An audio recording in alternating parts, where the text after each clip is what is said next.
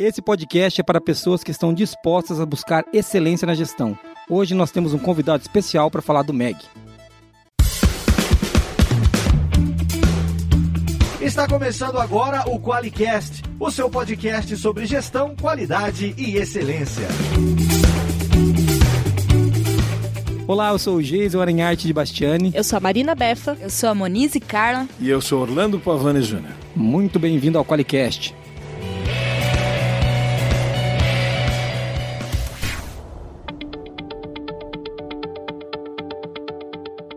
Olá, você que escuta a gente.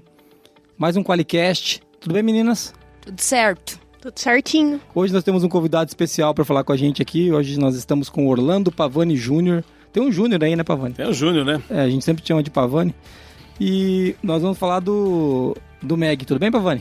Tudo bem, excelente. É um privilégio estar aqui falando sobre o modelo de excelência em gestão. Muito legal. E você vê que o Pavani é mais um do que a gente traz aqui para humilhar a gente no quesito voz. né? A gente veio pra Outra rir pessoa também. que tem voz de radialista. Eu gosto de sofrer, sabe? E ele tem uma vozinha de radialista, ele finge que não, se faz de difícil. Mas ele é um cara. É que vocês perderam a cara dele que ele fez, uma cara de cara- homem difícil aqui. Então. O Orlando Pavani Júnior é um cara que a gente já acompanha há muito tempo, né? A Monize, a, a Marina e eu, a gente segue os passos desse grande homem. O que está Obrigado rindo, pelo homem, obrigado pelo homem. É obrigado pelo homem, né? Foi muito. É, você tá ouvindo a gente, tá pensando não vai sair nada desse Qualicast. A gente vai mostrar que a gente sempre cumpre as suas expectativas. Não, mentira, vai sair bastante coisa. Pô, o Pavani tá aqui, né, pra salvar de novo a gente mais um tema. E hoje a gente vai falar do, do MEG, do modelo de excelente gestão. E vamos falar também da 21 primeira edição, porque o MEG tem edições e a gente vai explicar um pouquinho isso durante o, o nosso podcast. Pavani, é, antes da gente começar, fala um pouquinho quem é você, o que, que você faz, conta da sua pessoa Ok, pra nós. beleza. Bom, meu nome é Orlando Pavani Júnior, já falei aqui. Eu sou diretor-presidente de duas empresas. Uma é a Gauss Consulting Group, que é uma empresa de consultoria na área de gestão. E a outra empresa é a Olho de Tigre, que também é uma empresa na área de consultoria sobre cultura e inteligência comportamental. Dois fatores importantes para poder implementar o MEG. E eu também eh, sou vice-presidente de uma instituição chamada IBCO, Instituto Brasileiro de Consultores de Organização, que existe desde 1967. Desde 67, É o? IBCO desde 1967. Muito bom. Pavani, além de tudo isso que ele faz, ele é um palestrante, que ele não falou. Ele, ele, diferente de mim, ele é palestrante mesmo, né? É. Nasceu pra isso, você Nasceu tem que ver. isso. Eu era gago, lembra? Não nasci É. pra isso, não. Eu era gago. É, então, e, e é um cara Escritor. que... Escritor, né? É um cara e um, muito modesto, né? Porque ele não tá contando essas coisas que ele faz. É, é modesto. e modesto. E hoje ele tá aqui para nos ajudar a entender um pouquinho mais do MEG. Só que antes, vamos pra mensagem de ouvintes? Tem, tem mensagem aí, meninas? Temos. Quem que vai falar com a gente hoje? É a Maria Aparecida de São Paulo. Olá pessoal, bom dia. Eu me chamo Maria Aparecida, sou enfermeira. Na verdade, eu sou enfermeira responsável técnica por uma empresa que nós estamos começando a num ramo diferenciado, né, de ambulatórios. E a minha preocupação com a gestão da qualidade é muito grande. Hoje eu buscando algo a respeito, é, eu descobri o Qualicast, estou super contente e estou buscando aqui tudo que vocês têm, mais os, os conteúdos da Qualiex, que vai me ajudar bastante. Eu gostaria muito de ter umas aulas com o Edson. Cara, você é fera. Eu sou fã da qualidade, estou começando agora na, na área e tenho muito que aprender. O blog de vocês está assim perfeito, super completo e eu vou explorar tudo que eu puder aqui. Valeu, gente, sucesso. Muito legal o comentário dela, né? Eu gostei que tem um barulho de grampeador, telefone tocando. Ela tá numa correria lá, ela por mandar um áudio pra gente. Muito obrigado, viu? E ela tá falando do Qualicast número 29 com o Edson. Ah, que a gente falou da 45001. É isso? Sim, sim. É, da falecida É. OSAS 18001, né? Exato. Então tá bom. E foi um podcast legal mesmo, o Edson é muito bom. Ajudou a gente a entender uma, uma- mais uma das normas que a gente não conhecia. Viu, Pavani? O blog ajuda os outros. Você acha que a gente só atrapalha? a mim. Não, a gente ajuda. né? E a Maria Aparecida ganhou stickers. Stickers. Um dia, que se vocês comprarem muitos com a AliEx, a gente vai poder talvez dar prêmios melhores. Mas por enquanto vai ser stickers. Então, A gente vai entrar em contato com a Maria Aparecida, né? Você que tá ouvinte agora, descobriu a gente. A gente vai entrar em contato com você e vai mandar pra você stickers lindos da Forlogic. do Viver Excelência, do Qualiex. E você que não ganhou stickers é porque você não mandou áudio. Isso é gestão de consequência, né, Pavani? É isso aí. Eu tô aprendendo com o Pavani. Então, se você não quer ter essa consequência, mande áudios que a consequência será stickers, tá bom? Pra mandar um áudio pra gente e talvez ganhar um sticker, é só mandar para o número 43 998220077. Manda pra gente lá. É legal que a Maria Aparecida falou dos conteúdos do Qualiex, né? Então vamos falar agora de quem é que banca esse podcast, que traz o Cacau, o Dindim, o Money, os 350 mil dólares que a gente usou pra trazer o Pavani pra cá pra gravar um podcast com a gente. Marquinhos, quem é que banca esse Qualicast? O Qualicast, uma iniciativa do grupo Forlogic, patrocinado pelo Qualiex, o software para quem quer implantar um sistema inteligente de gestão da qualidade. Para mais informações, acesse qualiex.com.br.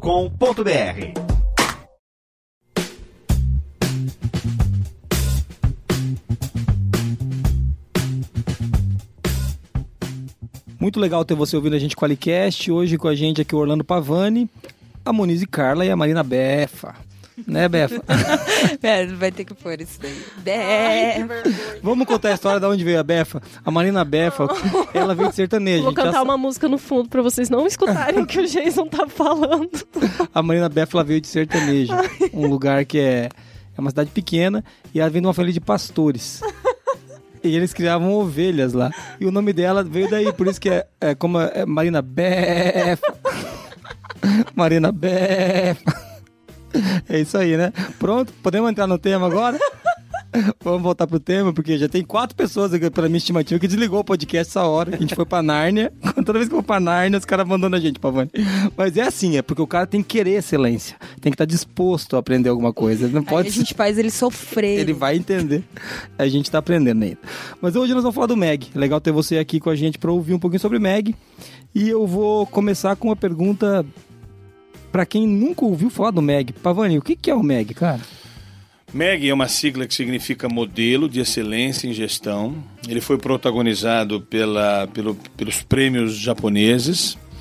No começo era o prêmio Deming, no Japão. Depois, esse, esse prêmio, como ele foi protagonizado pelo, pelo Deming, o Juran, que era um cara também muito famoso lá, não teve um prêmio Juran. Aí ele, nos Estados Unidos, criou um prêmio que era um dos. O prêmio Deming eram 14 princípios o prêmio Juran seriam sete princípios.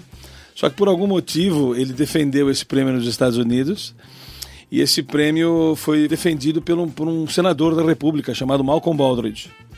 Esse senador morreu depois que defendeu isso para o presidente da República Norte-Americana. Em vez de colocar em prêmio Juran, virou prêmio Malcolm Baldrige. Ou seja, não adianta fazer Muito na vida. não adianta fazer biquinho, Juran. Exatamente. Poxa, agora E aí entendi. no Brasil, quando teve o, o governo Collor, ele trouxe para cá esse prêmio, veio para cá. Quase virou o prêmio Collor. Já pensou? Meu Deus do céu. O prêmio se chamava na oportunidade Prêmio Nacional da Qualidade, né? certo. E aí esse prêmio foi a primeira versão do MEG é ipsis literis a versão desse, desse critério norte-americano Do Malcolm do Baldwin. Malcolm Baldrige. De lá para cá, nós já tivemos 21 versões e revisões desse, desses, desses critérios, que hoje se chama Modelo de Excelência em Gestão, é, defendido durante todo esse, esse período pela, F- pela Fundação Nacional da Qualidade. Hoje virou um documento de domínio público publicado e que muita gente utiliza Muito legal. como referencial para implementar suas melhores práticas de gestão. Ele é um apanhado de, de práticas para excelência, é isso? É, ele, é um, ele é um apanhado é, que, que corrobora com as melhores práticas e as melhores literaturas produzidas a cada período, por isso que ele está na 21 primeira edição. A cada vez que ele é reconfigurado, ele aco- incorpora conceitos muito modernos sobre gestão que estão sendo discutidos na crista da onda, sim. Então eu considero hoje essa primeira 21 primeira edição o modelo de excelência mais é, perfeito do planeta e ele é brasileiro. Muito legal. Quero falar um pouquinho do Meg, mas antes. Ô Marina, você sabe o que que é Meg? Você já estudou Meg aqui na Forlogic ou não? Eu já estudei. A gente não tem escolha aqui na Forlogic, né, Marina? A gente que é fã do Meg, então. É. A gente é fã. Até, até no blog, né, Muniz? Tem bastante assunto do Meg. Bastante não, mas tem conteúdo do Meg, né? Tem conteúdo do MEG, a gente já participou né, de algumas Sim. iniciativas até. A gente, a gente ganhou o prêmio em 2013, Ganhou. o estadual, fomos, fomos, fomos pra, pra final nacional, né? Sim, sim. Mas a gente parou de participar de prêmios, não vou falar disso aqui. Porque... Sim, mas a gente já, já assim, se dedicou muito a estudar bastante sobre o MEG. Tem várias coisas muito legais, podem ajudar muito a gestão. Quem estuda o MEG é, é- vira apaixonado, não tem jeito. Só não gosta do MEG quem não estudou o MEG. É, e uma Mas coisa- ainda a gente tá passando por avaliação, né? Todo ano a gente faz é, uma é, avaliação. a gente chama uma avaliação todo ano pra ver como é que tá a maturidade aqui do MEG. O que a gente não faz é participar do prêmio, sabe? A gente não vai lá, não quer ganhar medalhinha, mas a gente tá... tá- É, vale a pena eu comentar isso aqui. Eu também participei do prêmio como examinador durante muitos anos. De uns, de uns anos para cá, eu tomei a decisão de não participar mais de nenhum processo de reconhecimento. Sim, que Eu, porque... eu considero mega importante, mas a, a partir do momento que ele vira uma Selo. oportunidade de ser reconhecida por alguém, aí vira um prêmio só e não vira mais um critério a ser seguido e ser parâmetro de, de evolução. Então, É, é, é os um- prêmios não são mais uma iniciativa mundial é, que, que, que ganha adeptos. O que ganha adeptos são os, os, os, os que aderem ao modelo Os critérios aplicados. seu, a sua gestão e não para participar de prêmio. É, então, foi mais ou menos essa nossa toada aqui. É, mas a gente acha legal, quem quer participar, participa dos prêmios ainda. Acho que não, não é uma iniciativa inválida, mas a gente prefere só seguir mesmo os critérios. Os fundamentos. É. É, um- uma coisa que, que eu acho que vale falar é que me espanta a baixa procura no blog da qualidade sobre MEG. Eu não sei vocês, meninas, vocês percebem isso? Que, que a população, por mais que seja um. Olha, você mal falou, né, Pavana? É um modelo de gestão moderno, um dos melhores que você conhece. E a aderência é baixa, né, cara? No Brasil nós temos uma baixa aderência das Eu empresas. diria, não sei como explicar, né, de maneira mais científica assim, mas a minha impressão é que é, a mídia envolvendo os referenciais de, de excelência menos exigentes, tipo quais- quaisquer normas, porque o MEG ele ele carrega todas as normas cabem dentro dele. Qualquer uma norma que você puder falar para mim que existe, de risco, de qualidade, de meio ambiente, de responsabilidade social, de segurança e saúde ocupacional, cabe em algum dos fundamentos do MEG. Ou seja, se você entender o MEG, você consegue entender essa norma. É isso que está Todas dizendo. as normas. Legal. Todas as normas. Então é um, é um critério bem, bem sofisticado, bem evoluído, bem exigente. E que, infelizmente, por ser muito sofisticado, muita gente ainda acha que não está no parâmetro, né? não, não está na vibe de, de estudar isso. Mas se estudar isso aqui, estudou tudo. É um documento completo. Legal.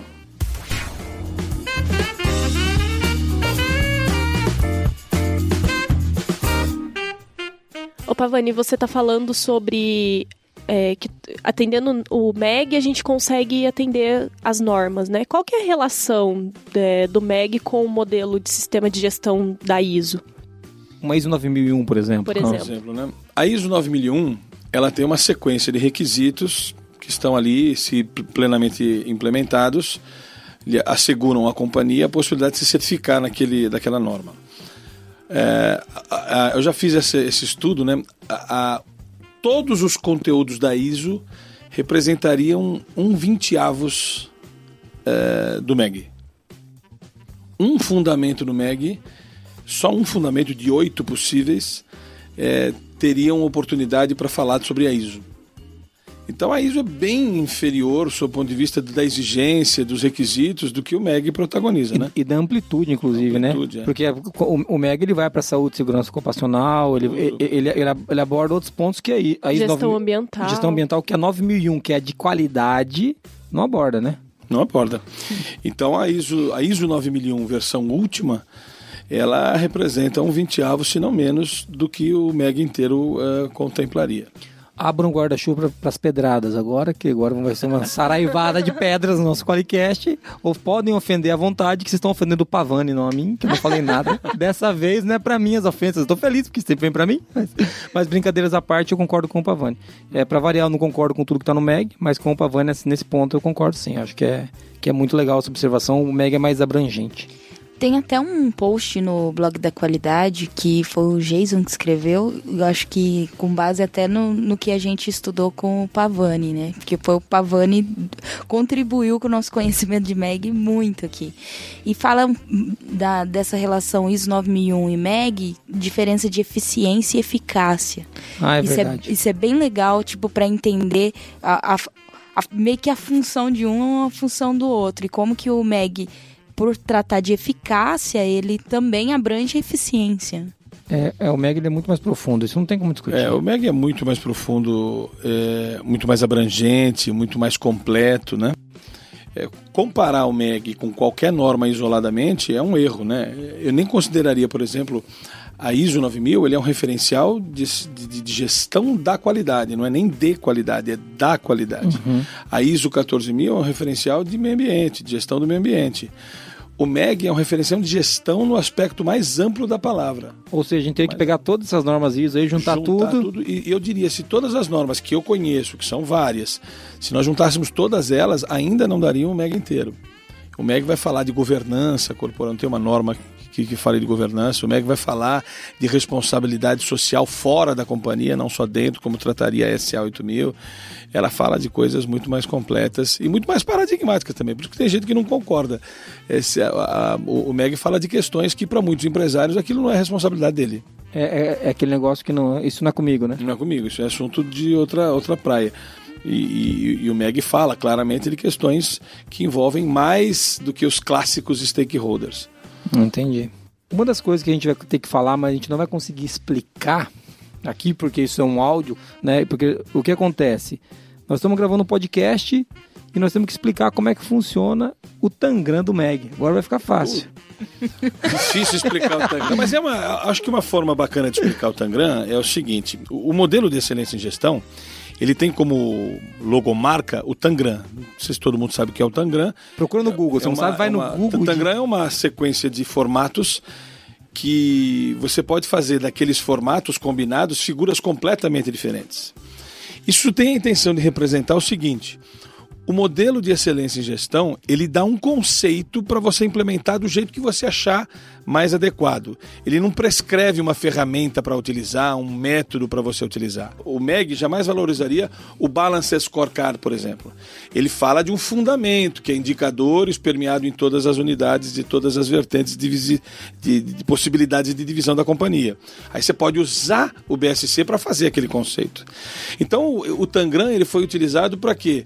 Você utiliza os mesmos componentes, que são oito do MEG, para fazer o formato que você quiser. Então, por exemplo, você vai adotar o MEG e vai pegar os oito pedacinhos daquelas figuras e vai fazer a figura sua. Isso representa o quê? É o seu jeito de fazer o MEG. Não há um único jeito de fazer o MEG. O MEG não é uma metodologia, ele é uma sequência de fundamentos não prescritivos. E isso faz com que a gente, cada um de nós, possa implementar é, completamente o modelo de formas completamente diferentes. Fica mais evidente a empresa única, né? Vou fazer isso. do meu jeito, do, do teu jeito, adotando funda os fundamentos que o Meg dá muito claro. E você faz de um jeito e eu faço do outro, de maneira que ambos façamos os fundamentos do MEG do jeito que a gente achar mais com o nosso DNA, né? Com a nossa característica. Poxa, isso é muito legal. Que daí... Essa figura do Tangram é muito, muito é, é, adequada para esse tipo de metáfora. Né? É, é, quando veio o Tangram, eu, eu fiquei até triste que a gente tinha acostumado com aquela mandala que era, que era antes era um modelo era um modelo circular, né, com uma mandala com algumas cores e separações, mas depois que, que ficou claro para mim o objetivo do Tangram, eu falei, ah, faz bem mais sentido, né, do ponto de vista prático faz muito mais sentido. Muito mais sentido. Então, é, depois vocês vão poder, a gente vai a ideia é que a gente tem alguns artigos, né, na descrição desse post aqui, do vai blog. Vai ter a imagenzinha na vai, descrição. Vai ter imagem. É, com certeza. Eu não sei, nós não colocamos a imagem, mas eu, eu suponho que vai ter um Tangram do Meg em algum lugar aí na, na descrição do post. Pavani, você falou de oito fundamentos, né? Eu acho que agora é legal a gente começar a discutir os oito fundamentos. Vamos nessa, Marquinhos?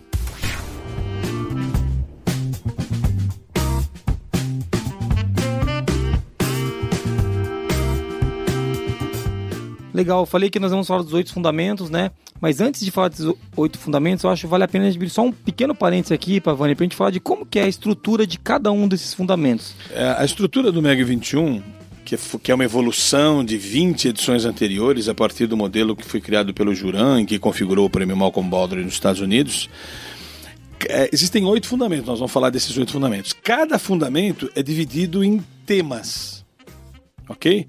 Vários temas cada tema é dividido em processos. E cada processo tem as suas sugestões de ferramentas que aderem a esses processos. Então, essa é a estrutura. Um curso do modelo de excelência falaria de cada fundamento, cada tema e cada processo. E é legal que o MEG não é prescritivo, mas ele dá sugestões de ferramentas, né? Isso. Mas eu estava conversando com o Pavani até que a gente pode, inclusive, criar as nossas ferramentas, né? Pavani viu, a gente tem algumas É, coisas que a gente está aqui na empresa, está vendo que algumas coisas a gente criou aqui, né? Provavelmente. E, essas, e essa criação é o que é o mais válido, porque computa como inovação, que é um dos, dos requisitos eh, dos fundamentos, dos temas e dos processos. Provavelmente a gente não está pontuando nisso, que a gente nunca pontuou desse jeito. né? Agora, entendendo o Meg, depois de cinco anos estudando isso daí, Então, mas falando do MEG, então, vamos começar então a falar dos fundamentos. Começar pelo, pelo primeiro fundamento, qual, qual que é aí, Marina? O primeiro fundamento é o pensamento sistêmico. O que, que é isso, Pavani? Meu Deus do céu. Bem Pensa- pouco importante, né, Pavani? Ah, quase nada, né? Veja, o, o pensamento sistêmico é um fundamento, é o primeiro fundamento no modelo, e ele é dividido em diversos temas e processos. São dois é, temas que o pensamento sistêmico se propõe. Um é alinhamento, que é dividido em mais dois processos, que é o três processos, que é modelo de gestão e modelo de gestão, estrutura do sistema de medição e atuação em rede. Acho que não vale a pena falar, é, abrir aqui com, com eu vou explicar é, pelos temas. O primeiro tema do pensamento sistêmico é alinhamento. A pergunta que se faz aí é o seguinte: qual o modelo de gestão que você utiliza?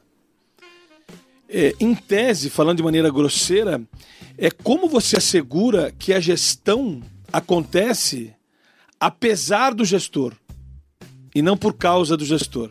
Ou seja, quando você coloca todas as pessoas numa mesma linha, que mesmo na sua ausência quanto gestor, a, a linha é aquela. Exatamente. Quer dizer, a gestão para o modelo é mais do que o pressuposto de um gestor. E esse gestor, então, se ele é um bom gestor, ele vai abolir o seu jeitão de fazer alguma coisa e vai aderir, adotar um modelo. Então, a primeira coisa é qual que é quem adota o modelo de gestão. A primeira coisa que faz é divulga para a empresa. Olha, o modelo de gestão que a empresa vai adotar não é o modelo de gestão do Pavani, do Geis ou de quem quer que seja. É o modelo de gestão de excelência 21 edição. É esse aqui que a gente vai adotar como sendo nosso professor. E o segundo tema é como é que se toma a decisão na companhia. Né? Como é que porque as decisões têm que ser baseadas de acordo com o modelo a partir de dados e fatos. Qualquer decisão empírica ou baseada na intuição é desvalorizada pelo modelo, embora muitas vezes ela pode dar certo. Mas dá certo por causa do gestor e não por causa da gestão. Então só vai va- valer a tomada de decisão baseada no insight se ela for uma tomada de decisão de alguém que tem esse instinto desenvolvido. Como a gente não pode depender desse instinto, ela vai valorizar que as tomadas de decisões estejam feitas a partir de uma estrutura de dados e fatos parametrizadora da tomada de decisão. Legal. Basicamente, esse é o primeiro fundamento. Tem vários detalhezinhos né, de cada uma delas. Mas essas são as duas essências desse, desse fundamento. Pavani, eu, eu gost... adorei a explicação, mas será que a gente não conseguia dar um exemplo para deixar bem claro, assim, muito claro mesmo pra gente, para os nossos ouvintes? As possibilidades são muitas, né? Mas, por exemplo, quando um, um- um gestor é, ele toma uma decisão é, baseada, eu costumo chamar esse cara de doninho, né? O Doninho. Fa- O doninho é o, é o pior perigo de uma companhia. Porque, eu vou dar um exemplo meu aqui, tá certo? Teve uma época que eu tive vários outdoors nas na minha cidade para falar do meu produto, para falar da nossa companhia, né? E aí a pergunta que me faziam é, pô, por que, que você botou o outdoor? Né? Pô, pô, porque é uma forma bacana de divulgar. Era caro pra caramba, outdoor durante um, um, um ano, né? Eu, pô, eu botei dois outdoors na cidade de São Caetano, dois em Santo André, dois em São Bernardo, maravilhoso. E qual é o local que eu coloquei? Ah, locais variados, né? Quais? Os que eu passava, eram os que eu passava, o lugar. os lugares que eu passava tal. E eu parava meu carro, falava, meu outdoor, tal, bonito e tal. O fato é que depois de um ano, acabou o período né, do outdoor, e eu falei, bom, eu quero colocar de novo né, o outdoor. Vamos colocar de novo. E aí a pergunta que se faz é, pô, por que, que vai colocar de novo? Por vários motivos.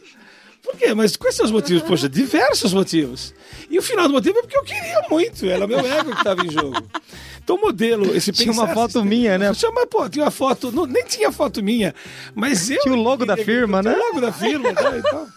Então, na verdade, é aí que um conselho vai chegar para mim e vai falar assim, queridão, nós não tivemos resultado com esse outdoor. Esse, esse é o fundamento que justifica manter o outdoor.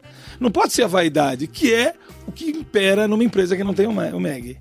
Numa empresa que não tem o MEG, a vaidade vence as tomadas de decisões. O MEG vai valorizar a tomada de decisão baseada em dados e fatos, sem nenhum tipo de envolvimento pessoal ou vaidade, como eu dei meu exemplo aqui. De preferência com um alinhamento para toda a equipe saber o que está acontecendo. Claro. porque, porque quando, quando, como um, do, um dos temas né, é alinhamento, eu fico imaginando a força de uma empresa que está alinhada. A gente discute muito isso aqui, né? Que, é, a dificuldade que a gente tem de deixar claro o que a gente está fazendo, Sim. né? Então, eu ia falar bem nisso, como é difícil. Não, e veja, Jason, é muito sério isso, né? Quando a gente começa a pensar nesse tipo de, de falha, porque é uma falha esse tipo de coisa. Quanto mais a gente puder decidir com base em dados e fatos, menos vaidade vai existir e mais modelo de gestão vai seguir. Eu, eu sempre brinco, né? Quando o cara fala assim, ah, é, nós saímos de um local e fomos para uma grande, é, um espaço maior, para um outro galpão. Eu falo, por que, que o senhor saiu desse espaço para ir para outro galpão? Aí o cara fala, né? Vários motivos. Quais são os motivos? Poxa, diversos motivos. E o motivo foi vaidade. Ele não tem uma justificativa plausível de que aquele novo galpão pudesse ter trazido mais resultado para ele. E ele simplesmente mudou, porque ele tinha dinheiro, o dinheiro é dele. E aí ele faz o que ele quiser com o dinheiro dele. Isso e é, é isso que o MEG não, não, não, não vai valorizar, entendeu? Vai valorizar tomada de decisão alicerçada em fatos e dados. Muito legal, cara. É legal, inclusive, que, tipo, quando a gente tá contando aqui esses fatos e que tá claro pra gente que é vaidade, aí é legal, né? Você dá risada dos caras, pô, o cara é muito burro, né? A questão é a quando a gente faz isso é, nos nossos é, processos. Eu fico no exemplo de mim, eu fiz é. isso. quando a gente, não, quando os nossos ouvintes fazem isso, né? A gente não faz ah, nunca. Não, é, claro não, que não. aqui nunca, nunca. Cinco anos estudando Meg, você acha que eu faço? Não, nunca. E o que eu gosto da brincadeirinha que eu faço é que os caras perguntam, né? A gente fala, por que, que o senhor fez isso?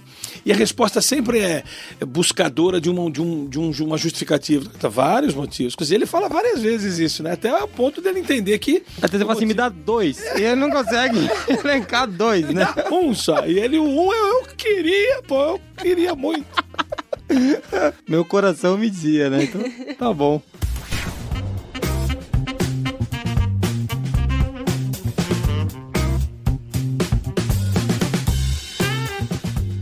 Bom, acho que esse é o primeiro fundamento, né? Então, é, é o primeiro fundamento, né, Pavani, que fala Sim. dos dois temas, alinhamento e tomada de decisão. É, qual é o segundo fundamento aí, meninas? Compromisso com as partes interessadas. esse é um, é um fundamento, eu diria, é, bastante. Não é novo, mas ele requer um raciocínio mais, é, mais contemporâneo do assunto, né? A maioria das empresas, é, depois do advento da qualidade, desse movimento todo, entende que o cliente é o mais importante.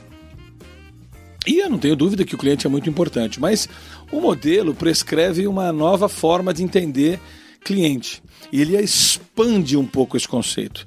Ele considera o conceito de stakeholder, ou partes interessadas. Que as partes interessadas são basicamente mais do que o próprio cliente. Então ele considera as partes interessadas como sendo o cliente, o fornecedor é uma parte interessada, o colaborador é uma parte interessada, é, a força de trabalho, né, como colaborador, é uma parte interessada. Força de trabalho é não só colaborador CLT, mas qualquer, até o escravo lá que está trabalhando, é uma parte interessada. é, eu, eu acho que a gente vai acabar despontuando em algum outro lugar do Tangram se colocar um escravo, mas. Mas eu estou brincando com o escravo, é claro, mas é, a força de trabalho é muito mais do que a relação de CLT hoje. Né? Mas é engraçado. Por que o MEG chama de força de trabalho, não chama de colaborador. É bom você tocar nesse assunto, que até vou lembrar daquele do, do, do outro podcast que a gente fez com o Edson, que ele falava da 45001. Ele falava da dificuldade das pessoas entenderem força de trabalho. Que falava, não, aqui o meu time aqui é tudo, tá tudo certo, é todo mundo com segurança no trabalho. Mas e aquele cara trepado de ponta cabeça com uma, com uma linha amarrada no pescoço? Não, aquele ali é o terceirizado. é força de trabalho, né, Pavani? Se é o cara presta serviço dentro de uma empresa, ele é O MEG força... não entende o termo colaborador. É força de trabalho. Qualquer pessoa, qualquer que seja o regime é, de, de, de permissão de pagamento, que seja legalmente estabelecido no país, né? Porque isso aqui é para o mundo inteiro e que estabeleça assim, uma força de, de, de, trabalho mesmo, é chamado de força de trabalho, não interessa o regime. Então tem vários, tem a sociedade, que é uma parte interessada, uma empresa pública, por exemplo, tem a Câmara do, do a Câmara do município, é uma parte interessada. Então, o que, que o MEG vai exigir? Que você é, identifique todas as partes interessadas, ok? Estabeleça o que eles querem da companhia e traduza esse, esse o que eles querem em algo que eu posso fazer. Ou seja, a missão da companhia não é só atender o acionista e o cliente, é muito mais. Tem muito mais gente que, que entende que a empresa existe para ele. E a, e a empresa, no seu pressuposto de gestão, tem que estabelecer um compromisso com todas essas partes interessadas: fornecedor, cliente, força de trabalho, eh, governo, sociedade, Câmara eh, dos Deputados, dos, dos, vereadores, ou seja, uma série de partes interessadas, tradicionais e não tradicionais, que precisam ser consideradas na estratégia da companhia. É, é muito legal você falar disso, porque ele traz nominado cliente, fornecedor e força de trabalho.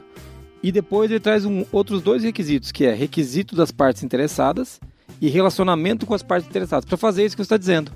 Onde eu vou lá e defino, por exemplo, vamos supor que eu presto serviço para órgão público, para prefeituras. Né? Pô, uma parte interessada talvez sejam as câmaras municipais, seja. Sem dúvida. Então, então você vai ter que pegar e criar alguma coisa diferente, né, Pavani, para um relacionamento direto ali. É, isso é um paradigma para muitas empresas. Você vai numa empresa, por exemplo, que distribui energia numa certa cidade do interior de São Paulo. E essa empresa, ela é uma empresa pública e ela nunca levou em consideração a vontade da Câmara dos Vereadores. Poxa, e ela descobriu, no, adotando o MEG, que a Câmara dos Vereadores é uma parte interessada. Então é, uma, é um paradigma discutir isso aí e, e dá muito pano pra manga esse item aqui, viu? Dá muito pano pra manga. Briga, expulsão, é sangue, jorra, é bem... Mandem, mandem comentários em áudio bravos que eu quero ouvir. É, mano, vai ter cara falando que odeia a parte interessada do outro, sabe? É, porque o conceito de parte interessada, ele, ele sobrepuja o conceito de cliente, né? E, que faz você questionar o cliente. Por exemplo, qual é o cliente de uma escola? na mesa aqui, a gente pode debater. O cliente da escola é o aluno. O aluno é o produto da escola, não é o cliente da escola. É, é no máximo consumidor daquilo. É, não, o, o, cliente da escola é o mercado, numa escola de nível terceiro grau, né? Por exemplo, anti-oil é que nível superior. O aluno é o produto da escola. A parte interessada na escola é quem usa esse aluno. Ou seja, okay? somos E aí nós. você poderia confundir, poxa, mas o aluno não é cliente, ele é parte interessada. O aluno é parte interessada, o pai do aluno é parte interessada, se ele paga a faculdade, mas o cliente pode não ser o aluno, pode ser o mercado de trabalho. No hospital, por exemplo, muitas, muitas, muitas pessoas eh, me perguntam qual é o cliente no hospital. E é muito comum as pessoas falarem que o cliente do hospital é um, um paciente. Às vezes não, o cliente do, do, do, do, hospital, eu já conheço vários hospitais que definem como cliente dele o médico. E eu não vou para um hospital para me hospedar, eu vou para o hospital para fazer uma cirurgia que o meu médico atua. Então eu vou lá porque o meu médico atende lá. Então, é, o, o, o, veja coisa, parece que para o hospital o médico é a força de trabalho. Não, para o hospital o médico é o cliente. O hospital quer trazer mais médicos para fazer cirurgias ali. Naquele hospital. E aí você vai pensar assim, Rapaz. assim, poxa vida, isso é louco, né? Isso, você vê como o conceito de parte interessada faz a gente questionar tudo? Como pode um hospital considerar o, o, o, o médico um cliente? Ele não ele considera o médico o cliente e o paciente uma parte interessada. Então você percebe que não fica mais ofensivo você chamar o médico de cliente quando o conceito de parte interessada está eh, é, presente, porque todos são cinco, seis que eu preciso atender. É, mas é, mas é uma questão muito forte de o, o conceito tem que estar tá muito bem estabelecido, né, Pavani? Porque também se você pegar um, um, viés e colocar esse conceito atravessado, ah, o meu cliente não é mais o cliente, é, é, é perigoso isso. Por né? isso que eh, demanda conceito, né? Sim. Se você falar assim, quem é o cliente? É, o médico e o paciente. Ah, ele que se é exploda. Não, não pode ser assim, porque ele é parte interessada. ele que se exploda, não quero saber. Explodir o conceito de cliente. O, o, paciente é uma parte interessada que requer e exigirá tanto, tantas boas práticas quanto o médico. Ou, ou até mais, porque daí talvez ele vai trazer mais médicos para lá. Claro, porque Entendeu? quanto mais médico tiver Sim. ali, mais pacientes vão fazer cirurgia naquele hospital.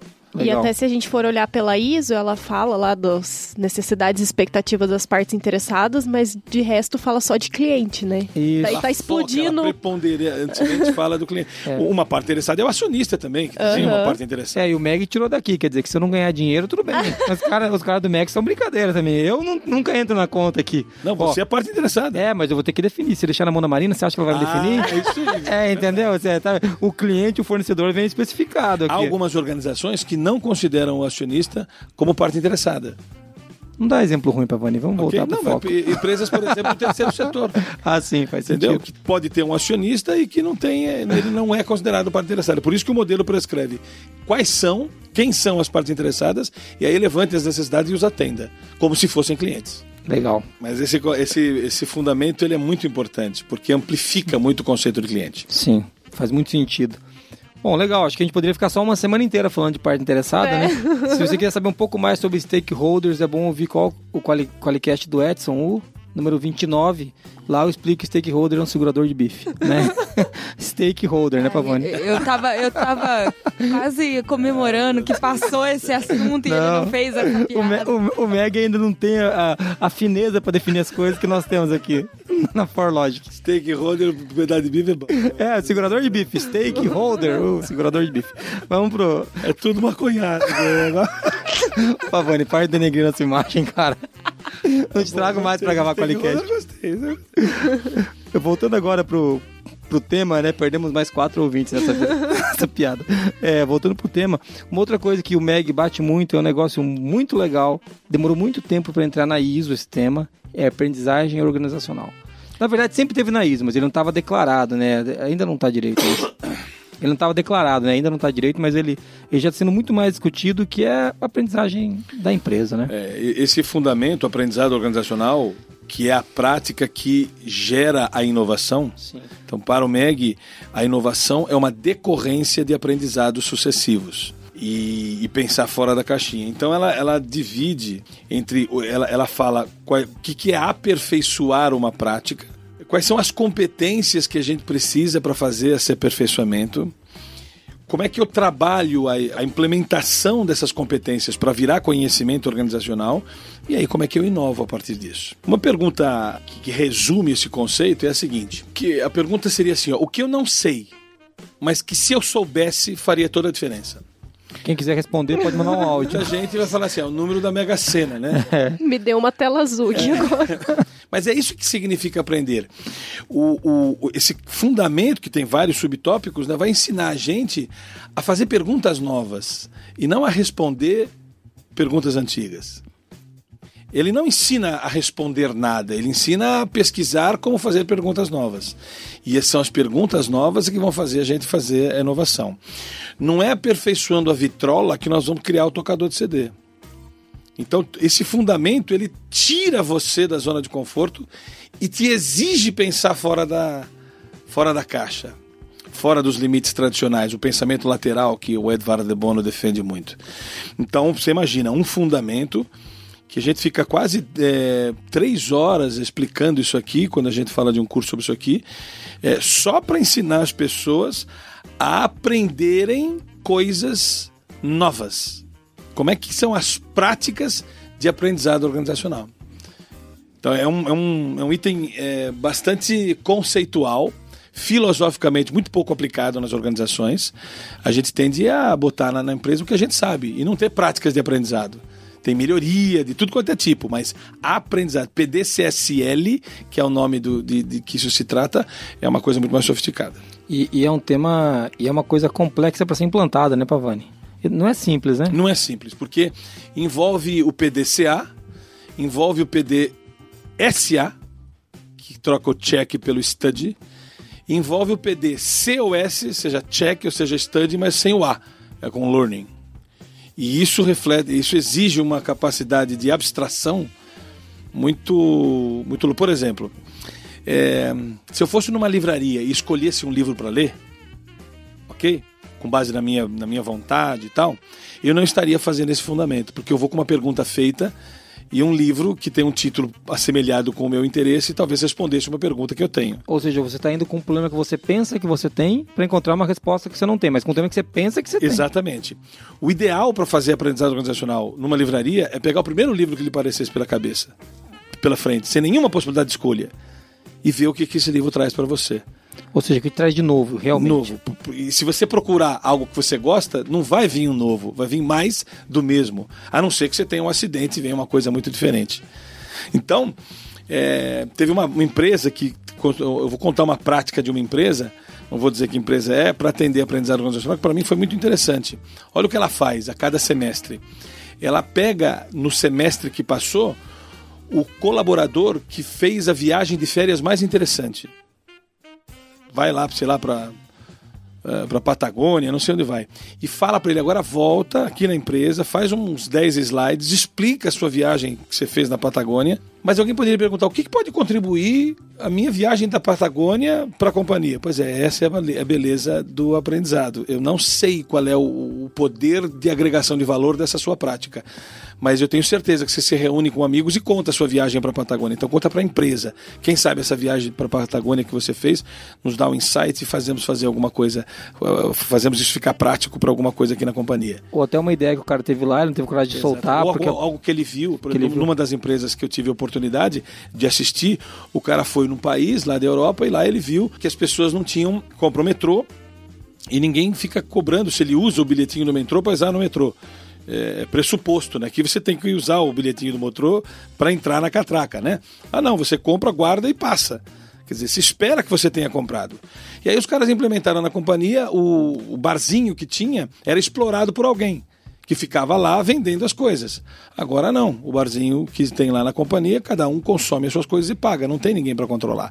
Isso é uma prática que a empresa adotou sem ninguém é, dar uma sugestão com, a, com, essa pergunta feita, entendeu? Ele apenas viu e falou: pô, vamos fazer isso aí, vamos tirar o cara que explora a cantina e vamos deixar as coisas lá. E, e, e as pessoas vão pagando e usando. Se tiver desonestos, a gente vai parar de fazer isso, mas provavelmente não tenha desonestos aqui dentro. E aí se implementou a cantina livre de controle, por causa de uma prática de aprendizado organizacional que o meu modelo exige que você tenha. É a forma de você conseguir evoluir a fazer perguntas novas e não a responder perguntas velhas. Muito legal, e por isso, que, por isso até que o tópico né, não, é, não é nem só aprendizado, aprendizado organizacional, como eu falei, é aprendizado organizacional e inovação. Porque o modelo entende que a inovação só advém de aprendizado organizacional. Qualquer coisa que, de novo seria invenção e não inovação. E o modelo não, não valoriza a invenção, só valoriza a inovação. Legal. A invenção até o modelo entende como irresponsável. Entendeu? O modelo só valoriza a inovação decorrente de um processo de aprendizado estruturado. Muito bom.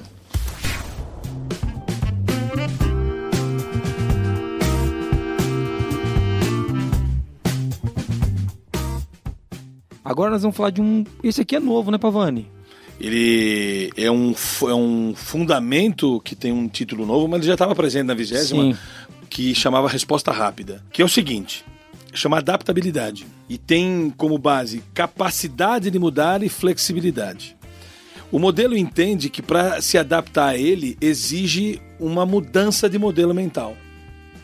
E essa mudança de modelo mental precisa ser identificada, implementada e rapidamente. Então não se faz o MEG com o modelo mental do século passado. Então, o modelo aqui, depois vai ter outros itens que vão corroborar com isso, mas ele vai falar assim: o quanto a gestão dessa companhia atual é adaptável ou está disposta a se adaptar a esses fundamentos. Certo. Então, é um, é um item que vai perguntar o quanto você identificou a necessidade de mudança, o quanto você implementou essa mudança que você identificou, que é, que é o que o tema chamada capacidade de mudar. E o terceiro item é quanto eu estou pronto para responder isso. Eu estou pensando ainda se vou fazer essa mudança, estou fazendo disso uma reflexão. Não, a ideia é flexibilidade. Vamos fazer agora. Estou disposto a jogar fora coisas que me sustentavam no século passado. Então, a, a cultura inovativa, que daqui a pouco outro item vai trabalhar sobre isso, vai valorizar muito a minha capacidade de adaptação, que é o fundamento adaptabilidade. Olha que moderno, né? A gente está falando aqui de mudança de modelo mental, né? O modelo não se, se, se consubstancia no modelo mental do século passado.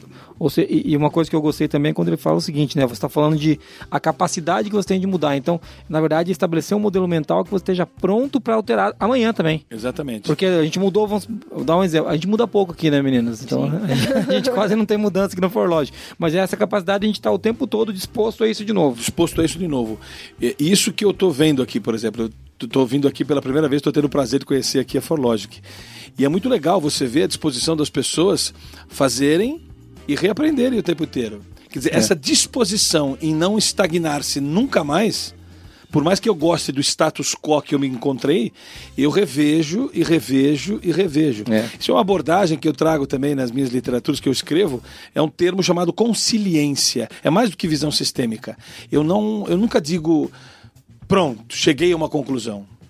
A, a, a resposta é sempre assim: pronto, cheguei a um estágio de maturidade daquele tema. Se eu continuar estudando, eu vou evoluir nesse estágio de maturidade e posso desconfigurar e desconstruir tudo que eu acabei de concluir.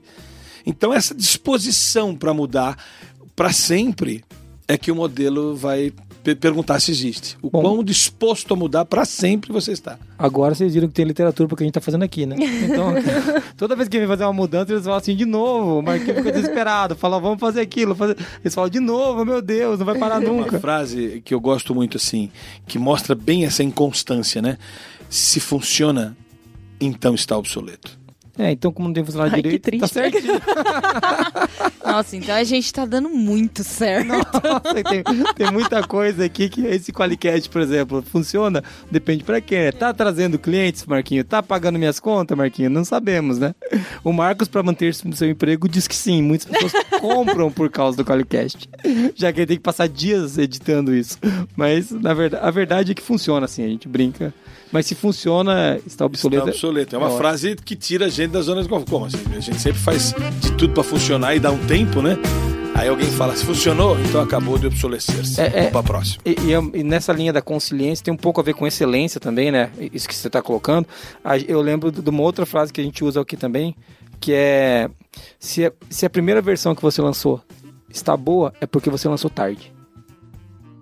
É igual o primeiro. Não escutem, não escutem, mas o primeiro Qualicast. Horrível, horrível. Mas aquilo mostra que a gente lançou na hora certa, entendeu? Não que. Sim. Desse cara fala assim, tá, mas esse tá bom? Não, não tá bom também. Não, mas... E a Moniz escreveu uma vez, no, no- acho que foi você que escreveu, Moniz, eu li o seu, o seu artigo. Meu Antes Deus. do é, perfeito, vem o feito. É. Quem quer fazer o perfeito na primeira vez, nunca faz alguma coisa e não consegue Isso. nem o feedback ou É- o feedback, o que seja. É, Mas precisa um dos dois. é, é. Entendeu? É, é isso aí. É, o que é bem isso mesmo. O texto que eu escrevi é que o, o feito é o primeiro passo no caminho da excelência. É. Quem quer pular esse, esse, esse feito e chegar no perfeito direto, primeiro é um arrogante. Que precisa entender que precisa fazer errado, as pessoas precisam criticar, ele precisa olhar aquilo que você fez no passado e falar assim, nossa, que merda que é este primeiro podcast. É, então, não escutem. Jason Cast! Mas aí, se você não fizesse esse, você não teria feito o segundo, que não teria feito o trigésimo. O trigésimo Não então. escutem aquela porcaria daquele podcast. Eu tô falando pra vocês, hein? Um- um- Uma coisa também que você falou que faz muito sentido é quem, se você você não pode pular o passo do feito, né? É, eu, eu lembro até no artigo que a gente escreveu, tem que colocar ali, Muniz, que fala da papena. Eu falei que é, é a paralisia procrastinatória da perfeição não adquirida. Ou seja, você nunca começa porque não tá perfeito. Você entendeu? Então é, é uma parálise, né? É uma paralisia pela análise. Vou ficar pensando até quando sair. Sai, vai, cara. A- Tem muita gente assim. cara. avança, entendeu? Muita É, é óbvio que a gente não pode ser responsável, né? Aquele Qualicast não matou ninguém, então tá tudo bem, né? Você não sabe. É, é, eu espero que não. E, mas é, é- é até esse, esse, esse artigo que fala da papena que eu conto essa história do primeiro Qualicast, né? Então, uma das coisas que a gente tem que pensar é isso mesmo, e, e ter essa disposição para mudança que o Meg preconiza, ó que legal, né, cara? Você pegar e pensar num modelo em que, inclusive agora tem literatura pra gente esfregar na cara das pessoas quando falam que eu mudo demais as coisas. Daqui a pouco vem a 22 edição que contraria a primeira sem nenhum tipo de remorso. Como é que faz isso? Contrariou a primeira, aprendemos, evoluímos, é isso aí, faz parte. Legal. Você tá ouvindo agora, a gente aí tá pensando, e agora, o que vai acontecer? A gente chegou no quarto, no quarto fundamento e tem mais quatro, né, Pavani? São oito. São oito. E já deu 50 minutos, esses caras vão falar na minha orelha até que horas, né? Então, pra salvar você e a sua vida, o que nós vamos fazer? Nós vamos quebrar esse podcast, pode ser, Pavani, em, do- em duas, duas um versões? Claro, tô aqui à. Parte 1 e parte 2, ó, parece Rambo, entendeu? Chama o segundo de A Missão, vai ser o, o Qualicast do Meg e Meg A Missão, ou Retornos que não foram, sei lá. Então, mas o... Vamos fazer isso, nós vamos quebrar em duas etapas, mas antes da gente terminar aqui esse podcast, eu acho que a gente podia caminhar pra revisão. Vamos fazer revisão, Marina? Vamos lá.